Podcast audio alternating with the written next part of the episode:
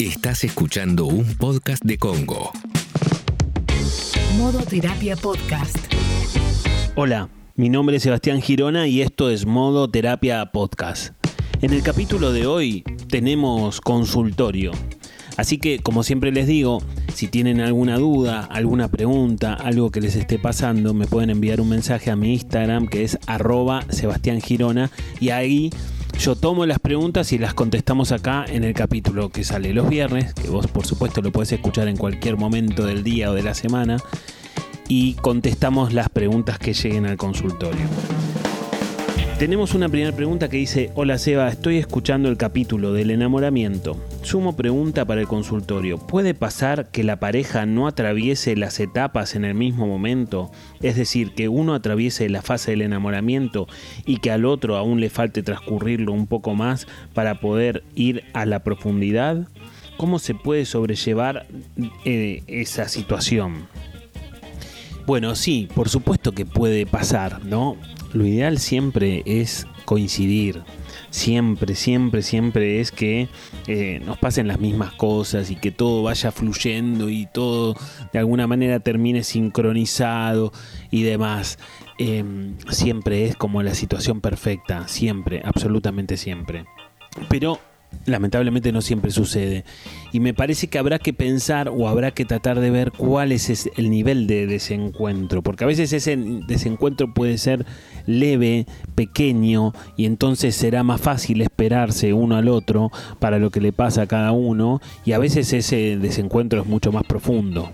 A veces puede ser un desencuentro de tiempos y a veces puede ser un desencuentro más estructural que se disfraza de diferencia de tiempos, que no es exactamente lo mismo. Yo creo que habrá que ver y habrá que dialogar bastante sobre eh, esas etapas o lo que le va pasando a cada uno.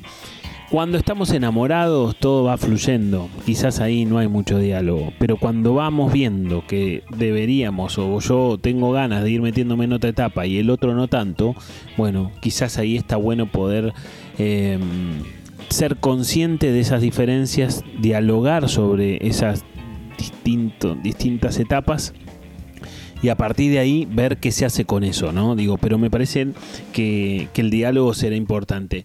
Y creo que el mayor riesgo es que vos te encuentres una una diferencia de, caminos disfrazada de diferencia de tiempos. Creo que ese es el peor de los riesgos. Por eso habrá que ver y habrá que estar atento sobre qué sucede cuando se presenta algo de esto. La segunda pregunta del consultorio de hoy dice, hola Seba, te dejo un pequeño caso, por así llamarlo, para el consultorio. Estoy cursando el CBC de la carrera de psicología. Tengo 29 años. desaprobé un final de los que rendí. Yo no me bajoneé ni me tiro para atrás, pero sí noté en mi entorno una sensación de ¿cómo vas a desaprobar?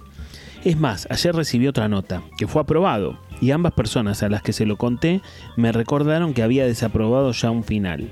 Te mando un abrazo.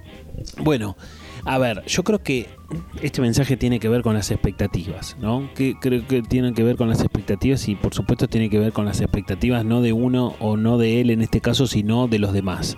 Y en todo caso parecerían, eh, parecería él tener en su contexto expectativas demasiado altas, pero no porque él no las pueda cumplir, porque las expectativas son un problema de los demás. Digo, en este contexto en donde se mueve a partir de estos comentarios, parecería que el margen de error es bajísimo, que no se puede equivocar. Que incluso después, cuando acierta y aprueba un final, bueno, prevalece el hecho de que se haya equivocado.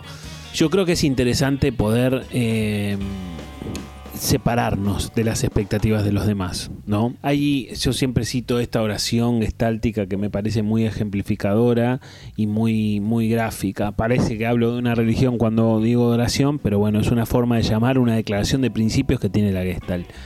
Y la oración básicamente dice lo siguiente, yo soy yo y vos sos vos, yo no estoy en este mundo para satisfacer todas tus expectativas, como así tampoco vos estás en el mío para satisfacer todas mis expectativas. Si en algún momento nos podemos encontrar, va a ser maravilloso.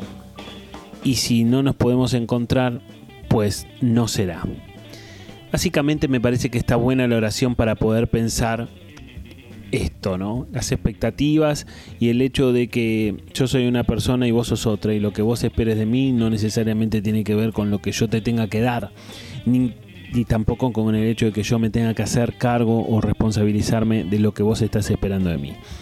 Creo que está bueno, creo que te va a servir para continuar la carrera porque está dentro de las posibilidades no aprobar un final y quizás uno no aprueba varios a lo largo de toda la carrera. Entonces está bueno para, para pensarlo de esa manera y, ver qué, qué haces con eso. Después de una pequeñísima pausa, seguimos con Modo Terapia Podcast. Modoterapia. Si estás escuchando el podcast y algunos de los temas que tratamos te incitan a empezar terapia, está buenísimo y te va a ayudar. Y puedes empezar de forma remota o presencial. Sebastián tiene un equipo de profesionales súper preparados y listos para ayudarte. ¿Cómo podés hacer para contactarte? Simple, mandás un mail a equiposebastiangirona.gmail.com y él mismo te va a hacer la entrevista de admisión. Ya sabes, equiposebastiangirona.gmail.com y arranca terapia ahora. No lo cuelgues más. equiposebastiangirona.gmail.com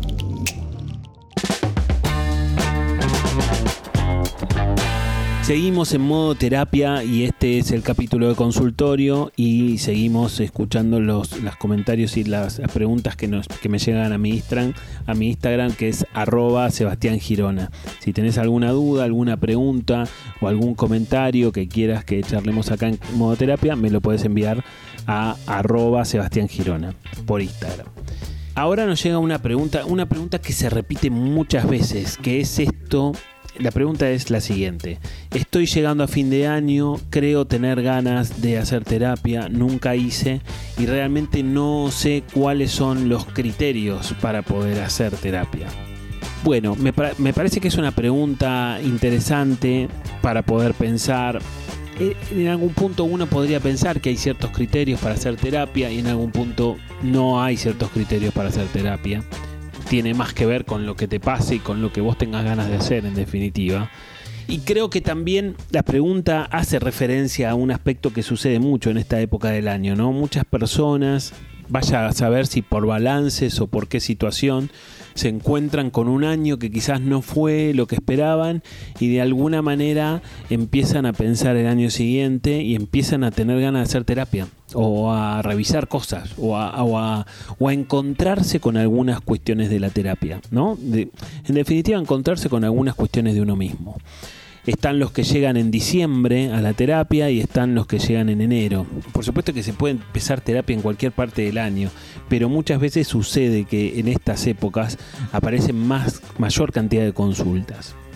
Yo creo que a veces hay un criterio que es el criterio de angustia, si te sentís muy angustiado, si sentís que es una angustia recurrente, que se presenta una buena parte del día, durante una determinada cantidad de días y de semanas, obviamente ese es un motivo para empezar una terapia, claramente, ¿no? Es quizás el más obvio y el más y el más notorio.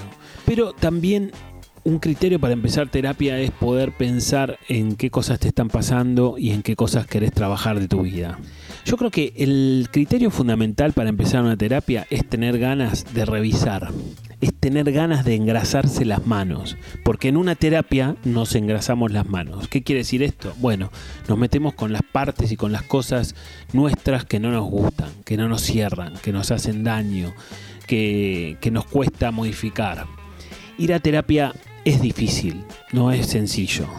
Eh, ir a terapia es un acto de valentía, es un acto de, de, orgullo, es un acto de, meterme a, laburar con las cosas que no me resultan sencillas.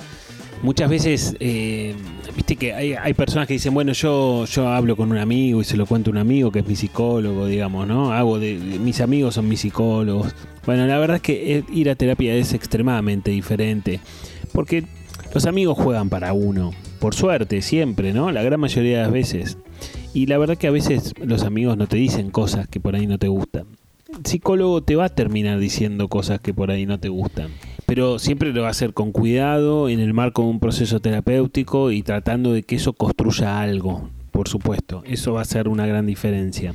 Pero creo que, en definitiva, como decía hace un ratito, el mayor criterio que podemos tener para para empezar una terapia es querer darnos cuenta de que tenemos que revisar cosas que necesitamos, que a veces solos no podemos, y tener el coraje y la valentía para hacerlo. Y una cosa es tan importante como la otra. Esperando que les haya servido este capítulo de modoterapia, los esperamos en el próximo capítulo. Modoterapia. Fue un podcast de Congo.